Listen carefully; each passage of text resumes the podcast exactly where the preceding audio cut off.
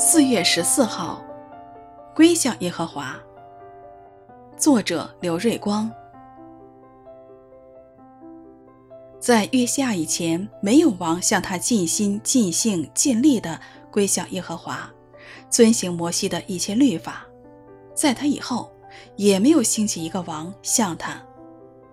列王记下二十三章二十五节。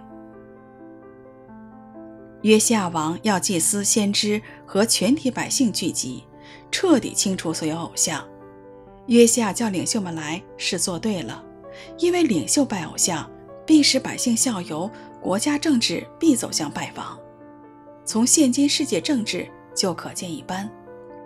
以色列偶像甚多，还有天上万象的器皿，像日头所见的马和日车，各城邑的丘坛等等等等。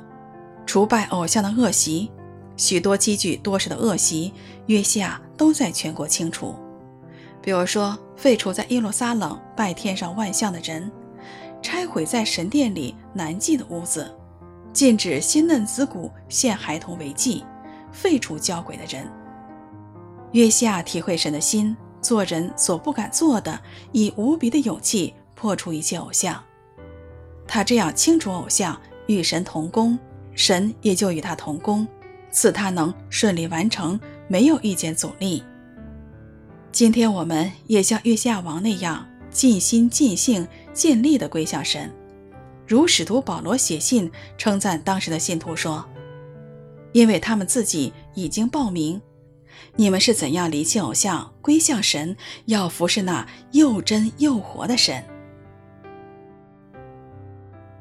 在约西亚以前，没有王向他尽心尽性尽力地归向耶和华，遵行摩西一切律法。在他以后，也没有兴起一个王向他。列王记下二十三章二十五节。